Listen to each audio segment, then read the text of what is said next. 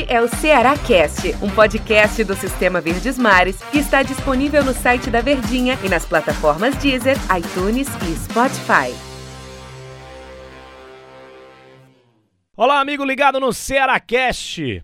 Bom dia, boa tarde, boa noite, uma boa madrugada para você que nos acompanha em qualquer horário que seja aqui dos nossos podcasts. Que prazer outra vez falar com você, torcedor alvinegro.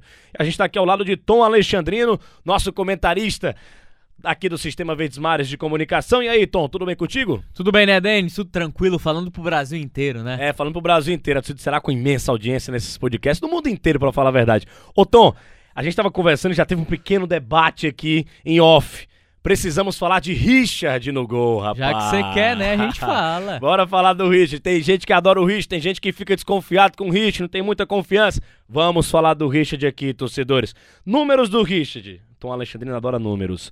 Tem 29 anos de idade, o Richard estava sem jogar 556 dias porque ele até se lesionou, né?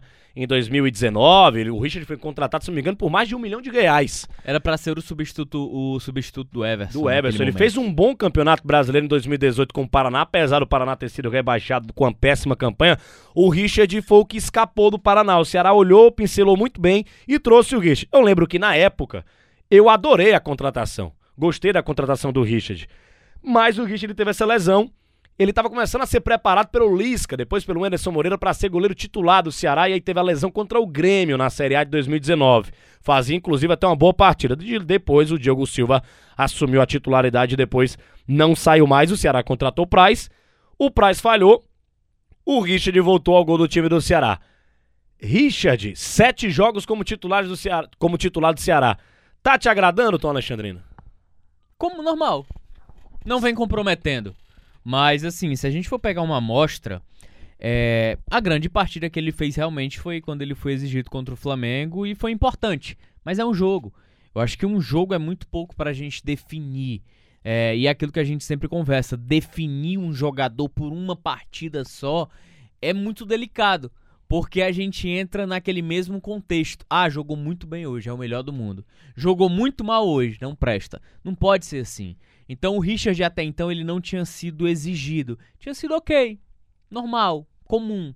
E que ele assumiu a posição muito mais por deméritos do antigo titular, que foi o Fernando Praz, que veio com a titularidade no nome e não eventualmente com desempenho dentro de campo e até pelo tempo fora, pela idade, é, andou realmente falhando o Fernando Praz.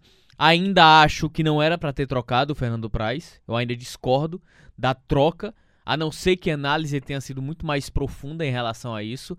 Talvez a segurança que ele dava para o sistema defensivo, as orientações, porque o goleiro ele faz parte. Ele é o cara que está por trás do sistema defensivo e ele mapeia o posicionamento de, de determinados jogadores. Então, se a análise tivesse sido mais profunda dessa maneira, ok. Mas os jogos pelos jogos eu acho que ainda não havia tanta necessidade. Mas, já que o Richard é o goleiro, ele não é que ele passe uma segurança ou passe uma insegurança, é normal. Para mim não contribui de uma maneira tão é um goleiraço, como também não é um goleiro que vem falhando. É normal, comum, dentro do trabalho dele, da responsabilidade, é um goleiro burocrático. Vem sendo burocrático nesse momento. Teve um grande destaque contra o Flamengo, é importante ressaltar. Foi muito bem contra o Flamengo, mas até então não tivemos grandes amostras, né? E o Richard é um goleiro que vem de uma grande escola, né? Um cara formado na base, nas categorias de base do São Paulo, né? Então é um goleiro que, que vem de uma grande escola de goleiros e que vai se consolidando aí na titularidade muito mais por necessidade do que propriamente méritos ou grandes atuações. Você falou sobre a, a questão do Fernando Praz, né? Você não, não, não sacaria o Praz do time.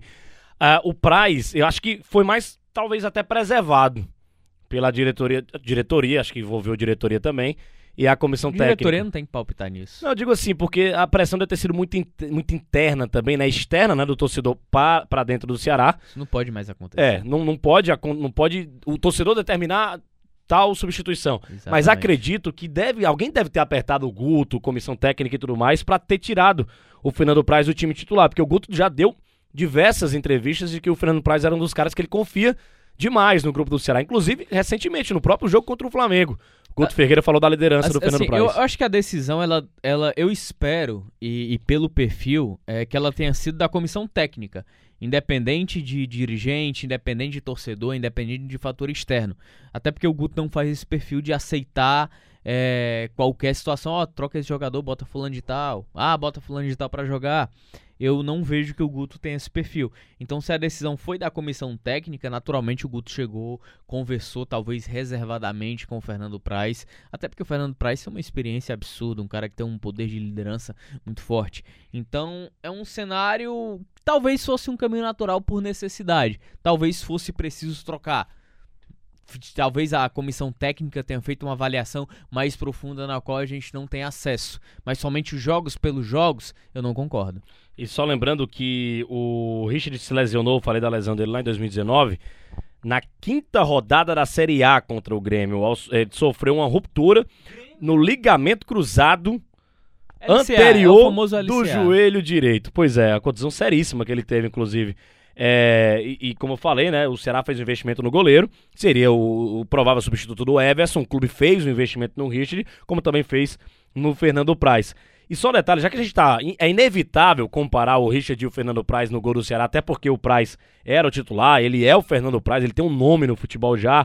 É, e uma grande experiência. O Richard vem sendo titular nos últimos sete jogos, tirando os últimos não, né? Porque teve a partida contra o Santos, que ele tava com Covid-19. O Praz jogou, jogou bem contra o Santos. Depois a confiança foi tão grande da comissão técnica em cima do Richard que ele voltou, continuando sendo o goleiro titular do Ceará. É, e com o Richard, a média de gols sofridos caiu, viu, Tom? Sei que números por números é, é, é difícil comentar números, né? Mas bora pros números, pra gente ter uma noção aqui, ó. É, foram seis gols sofridos em sete jogos, uma média de 0,86. O Price jogou muito mais jogos, e até injusta essa comparação, né? Mas pra gente comparar médias, o Price, a média com o Price no gol titular do Ceará, era de 1,5. Após 22 jogos, o Praz tomou 33 gols. Mas o Praz jogou Copa do Nordeste, jogou Campeonato Cearense, Copa do Brasil, também muitas partidas do Campeonato Brasileiro. E o Richard tem essa média inferior ao Praz, uma média muito boa. 0,86, 6 gols em 7 jogos. Os números, para eles fazerem sentido, a gente tem que trazer dentro de uma circunstância. Os números são importantes, talvez, para para encontrar respostas para um bom resultado, para um bom desempenho, ou para um mau resultado, ou para um mau desempenho. Mas sete jogos é muito pouco, esse é o primeiro ponto. Segundo ponto, quando o Richard assume a titularidade do Ceará, o Ceará já, já não vinha mais com aqueles desgastes entre os jogos que vinha tendo. Então, naturalmente, ele ganha uma segurança maior. Qual a característica de jogo do Ceará? Sistema defensivo. Um time que se defende muito bem e que anula o adversário. Então, quando o Richard chega à meta de titularidade do Ceará, já não tinha mais aquela loucura de maratona de jogos, equipe desgastada, sofrendo muitos gols entre as partidas, que de fato em algumas o Fernando Praz ele foi sim o culpado, mas em outros o sistema defensivo talvez muito mais pelo desgaste entre os jogos e a maratona de jogos, talvez tenha sido fundamental. Então, esse foi o cenário em que o Richard assumiu a titularidade. Titularidade ou reserva ele, ele vem fazendo um bom papel, vem desempenhando um bom papel. Inclusive, essa partida que o Price você falou que falhou, foi a última do Price contra o Atlético Mineiro. Que o Price cometeu aquele pênalti, né? Se não me engano, no Marrone. É, e aí o, o Keno bateu e fez o gol pro time do Atlético Mineiro. Depois de lá, teve uma pressão gigantesca da torcida do Ceará, principalmente nas redes sociais, para a saída do Price do gol do, do Alvinegro. E aí havia a expectativa, né? Quem o Guto Ferreira vai escolher? O Richard ou o Diogo Silva. Eu até imaginava na época que era o Diego Silva. O Diogo Silva. E ele acabou escolhendo o Richard.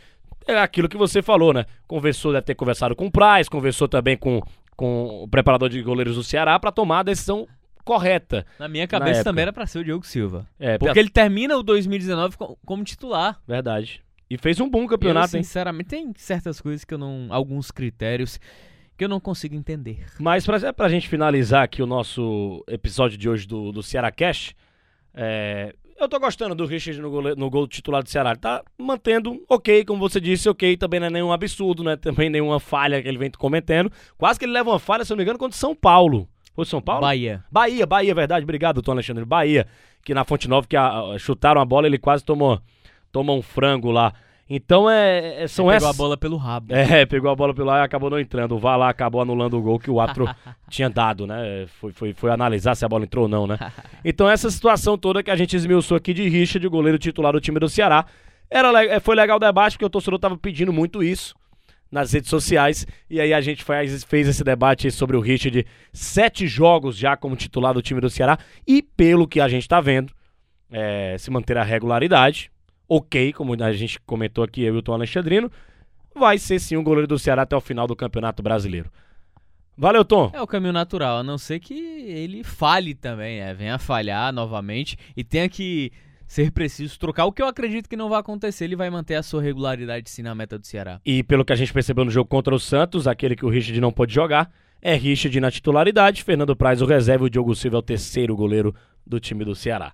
Valeu, Tom Alexandrino. Inclusive, o Diogo Silva tá jogando na equipe de aspirantes Isso. que pode conquistar o título Ver- da Verdade. categoria. Valeu, Tom. Grande abraço, hein? Valeu, Nenes. Grande abraço. Ceará Cash aí pro Brasil inteiro. Pro Brasil Nenes. inteiro pra você acompanhar. Valeu, galera. Um grande abraço a todos. Até a pró- próxima edição aqui do Ceará Cast. O assunto de hoje, espalha pra todo mundo, foi Richard aqui no Ceará Cast. Este é o Ceará Cast, um podcast do Sistema Verdes Mares que está disponível no site da Verdinha e nas plataformas Deezer, iTunes e Spotify.